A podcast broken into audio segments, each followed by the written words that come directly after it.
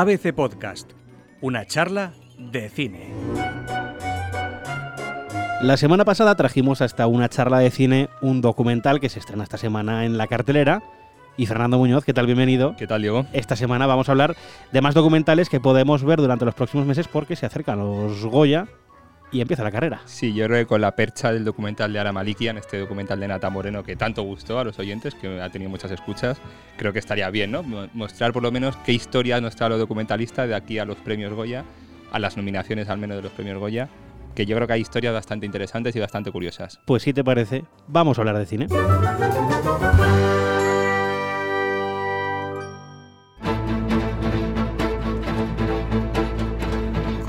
Una guerra, pues no hablas del futuro. Ahora, ¿qué vas a hablar del futuro cuando ni siquiera no íbamos al cole? Yo tenía el violín. Y empezamos recordando el documental de Nata Moreno que presentamos aquí la semana pasada con ella, es Sara Malikian, Una vida entre las cuerdas. Un documental yo creo que el más interesante de la semana, pero vamos a cambiar las tornas y te parece, digo, tú que estuviste en el preestreno, ¿cómo se acogió ese, ese documental en el cine? Pues unos cines callados llenos hasta la bandera, Estaban incluso los actores de campeones viéndolo, que causaron en algún momento gracioso.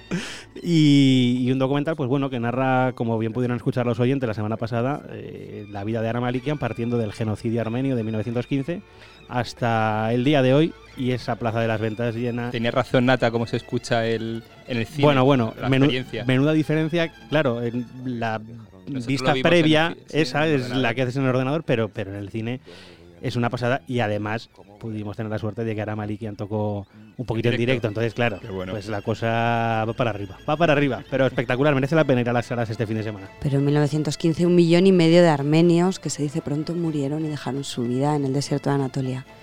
Y entre ellos estaban los abuelos de Ara. Y de ahí parte también el documental y mi historia, porque me parece que es muy bello rescatar el hecho de que el abuelo de Ara tenía 15 años cuando en ese genocidio había perdido a toda su familia y un viejito se le acercó, le dio un violín, le dijo, si te haces pasar por músico, probablemente cruzarás esta frontera. Yo ya soy muy viejito y tú eres más importante para que no nos extingamos. Y ese violín es el violín que muchos años después y también con 15 años sacó a Ara de la guerra del Líbano.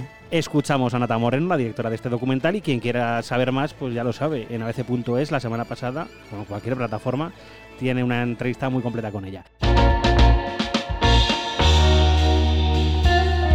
Pasamos al siguiente, La defensa por la libertad. Sí, es uno de los tres documentales que se estrenan este fin de semana, también por eso hemos traído aquí una lista más completa, mirando un poco más con el horizonte lejano. Lo hacen porque para calificar a los Goya tienen que estar tres días en cartelera y esta semana, que es una semana tirando a floja en, en, en, el resto de las películas más comerciales, por decirlo así, o de ficción, Em, han aprovechado para colarse ahí en algunos cines. Este documental que tú hablabas ahora lo dirige Pilar Pérez Solano y es un tratado sobre los abogados que en España, que la película, la tesis, la tesis de este ensayo, por decirlo así, es que ellos han sido los que, los que nos han traído la democracia o los que han luchado por traer la democracia a este país.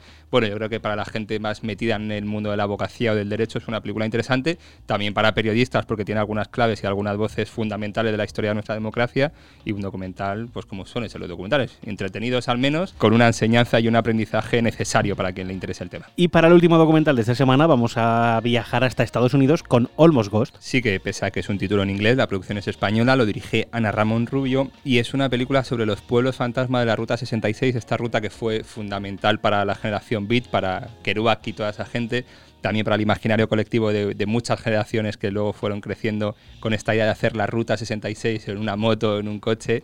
Eh, sin embargo, la realidad, la globalización, el capitalismo a ultranza, como lo quieras llamar, ha hecho que estos pueblos estén prácticamente mm, deshabitados, sean pueblos fantasmas.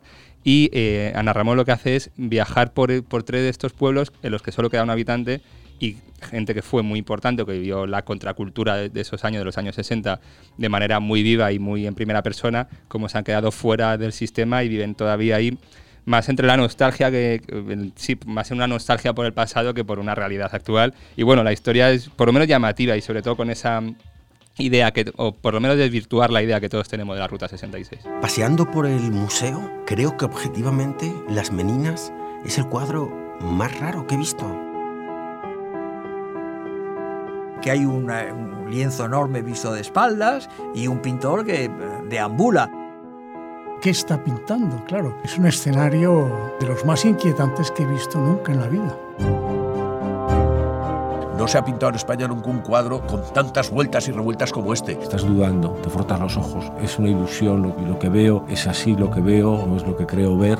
La pintura tiene un componente de magia de magia verdadera, es decir, de ocultar una cosa para que veamos la otra. Y esto que suena a thriller muy entretenido es el siguiente documental del que vamos a hablar. El cuadro es una película sí, ha dicho en thriller, es verdad que es una especie como de investigación policial sobre el cuadro de las meninas. Lo dirige Andrés Sanz, estuvo en la Seminci de Valladolid. La película funciona muy bien porque eh, empieza planteando a través de voces de expertos metidos en, un- en una sala de interrogatorios los dilemas o las- los enigmas que guarda las meninas o que Velázquez Sí, ¿Qué está pintado ahí? ¿no? eso es, ¿Y ¿qué, por qué qué? hay detrás y por qué nos gusta tanto?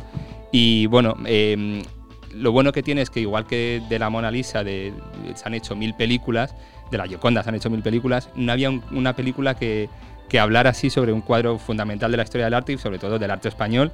Y Andrés Sanz lo logra, es un documental entretenido a través de voces fundamentales de la historia del arte, entre ellos Antonio López, y retoma una frase de Dalí o mete una frase de Dalí entre, en el fondo de la película, que es esa de que le preguntan qué querría rescatar si en caso de incendio, en caso de tragedia, qué le gustaría rescatar de, del Museo del Prado y Dalí dice que lo único que le gustaría es el aire que contiene las meninas y con esa idea la dejamos ahí para que le interese el arte. Es una película fundamental yo creo que ojalá se vea mucho porque se aprende. Y que se estrena dentro de unos días. Sí, está lleva para dentro de dos semanas, es decir que hay todavía tiempo para preparárselo, para estudiar algo de historia del arte antes de ir a la película.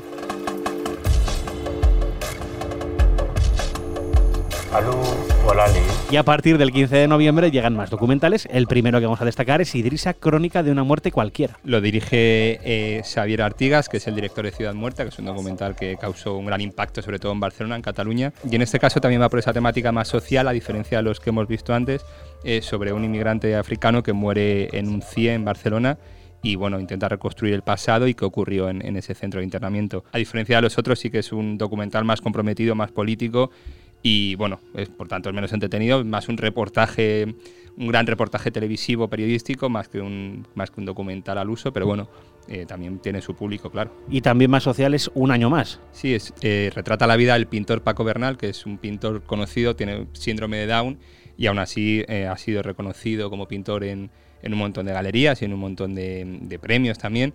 Eh, mu- en muchos de ellos, por cierto, sin que supieran que tiene una discapacidad y aún así le han valorado por la pintura y no por, lo, por quién es. Y bueno, la película también, lo que decías, es, un, es bastante más social, encima con muchos menos medios de los que hemos visto antes, es decir, una cámara que se mete en la casa del pintor con toda su familia.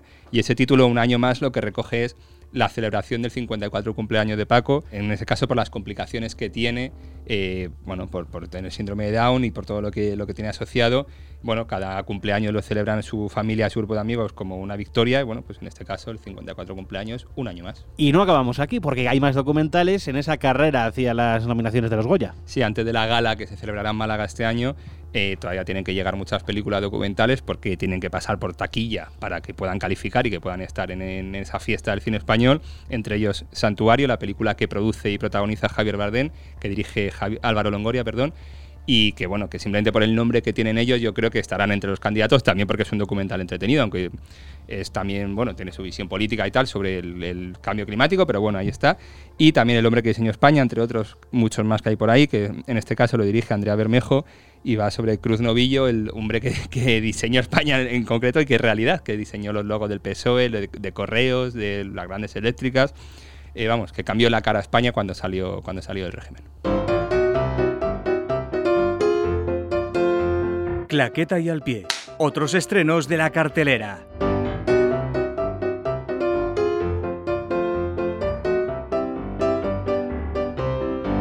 Parásitos, dirigida por Bong Joon-ho con Song Kang-ho y Lee Seon-jung. La ganadora de la Palma de Oro del Festival de Cannes, es decir, una de las películas más esperadas del año por todos los cinéfilos, arranca como una comedia negra en mitad de Corea del Sur sobre una familia rica, una familia pobre, acaba tornando en thriller, en bueno, casi en película de terror. No hay que decir mucho porque cada media hora de película va cambiando de género, de, de forma y de todo. Creo que es una película que hay que ver, que la gente que le guste el cine va a disfrutar muchísimo y es uno de los estrenos grandes de este año. Secretos de Estado, dirigida por Gavin Hood con Kira Knightley, Matt Smith, Ralph Fiennes y Matthew Goody. Viajamos al año 2003, eh, Reino Unido y Estados Unidos están preparando el terreno para la invasión de Irak y la película se centra en una joven traductora que trabaja para el Servicio Secreto Británico y ella descubre un papel que demuestra que Estados Unidos está intentando coaccionar a, a los gobiernos aliados para que les apoyen en la invasión. Y bueno, lo filtra la prensa, la película entonces se torna una especie de investigación periodística, pero al mismo tiempo un juego de espías por detrás y de gobiernos. Una película interesante para los, los amantes del thriller y que disfrutarán con, con el ritmo de la película. El silencio de la ciudad blanca, dirigida por Daniel Calparsoro, con Belén Rueda, Javier Rey y Aura Garrido. Adaptación de la novela de Eva García, que ha vendido 700.000 ejemplares en España, es decir, que es una, ya tiene una base de seguidores muy fuerte. Eh, viajamos a Vitoria, un asesino ritual está acabando con la vida de personas que tienen un patrón de edad bastante llamativo. Y bueno, es de aplaudir que el cine español se centre en ese tipo de adaptaciones más allá de otro tipo de comedias y que esperemos que tenga buena carrera en taquilla. Tan cerca, tan lejos, dirigida por Cédric Clapis, con François Civil y Ana Girardot. una nueva comedia dramática de este cineasta francés. Viajamos a los suburbios de París, un, una pare- una- un chico y una chica, vecinos, ambos deprimidos, en, un poco fuera de la sociedad, se acaban encontrando. Una película que gustará al público habitual de las películas francesas. El viaje de Marta, dirigida por Neus Bayús, con Elena Andrada y Sergi López. Una interesante aproximación a las relaciones familiares, en este caso padre e hija, eh, viajan a Senegal de turismo y bueno, eh, acaba, la, la cosa acaba friccionando y acaba saliendo, encontrando nuevas aventuras. También, igual que decíamos antes del silencio de la Ciudad Blanca, está bien que el cine español se fije en este tipo de historias más diferentes, más ajenas a la comedia y que también confiemos en que tenga al menos una buena carrera comercial.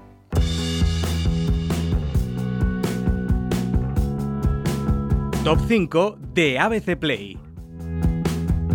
Y terminamos la semana, Fer, con nuestro clásico top 5 de ABC Play en quinta posición. Ad Astra, la película de Brad Pitt, eh, sigue haciendo un, ruido de taquilla después de tantas semanas. Sé que no gustó a mucha gente, aquí gustó, así que de momento se queda en el top 5 hasta que caiga de- definitivamente de la cartelera. ¿A quién tenemos en el cuarto puesto? Lo que arde, la película gallega de Oliver Laxe, eh, para ser una película muy pequeña, ha funcionado muy muy bien en taquilla, en, en sus proporciones, en su mundo, y creemos que tiene una calidad cinematográfica que merece estar en este top 4 Mitad de tabla. mientras dure la guerra. La película de Alejandro Amenábar lleva varias semanas en cartelera, sigue haciendo casi millón de euros por fin de semana, es decir, eh, está arrasando literalmente para lo que es el cine español, está haciendo unos datos impresionantes. Una película que teníamos miedo de que se fuera, o que el director tenía miedo de que se fuera a pegar un batacazo en taquilla y que el público español ha respondido de manera sobresaliente. Segunda posición. Día de lluvia en Nueva York, la última película de Woody Allen, donde a todos nos gustaría vivir en ese mundo imaginario, en ese Nueva York imaginario que, que dibuja Woody Allen en esta última película, con una Selena Gómez eh, para enamorar y un Timothy Chalamet igual, eh, un- una pareja protagonista maravillosa. Y en primer puesto. Eh, pues ahí tenemos al sádico payaso, al guasón, al Joker, que con un Joaquin Phoenix impresionante se mantiene en lo alto, encaramado del top 1 de ABC Play. Fer, te voy a despedir. Es la primera semana que no está Tarantino en el ranking. Ni en la cartelera. Hasta la semana que viene. Una charla de cine. Un podcast de ABC con Fernando Muñoz, Andrea Carrasco y Diego Moreno.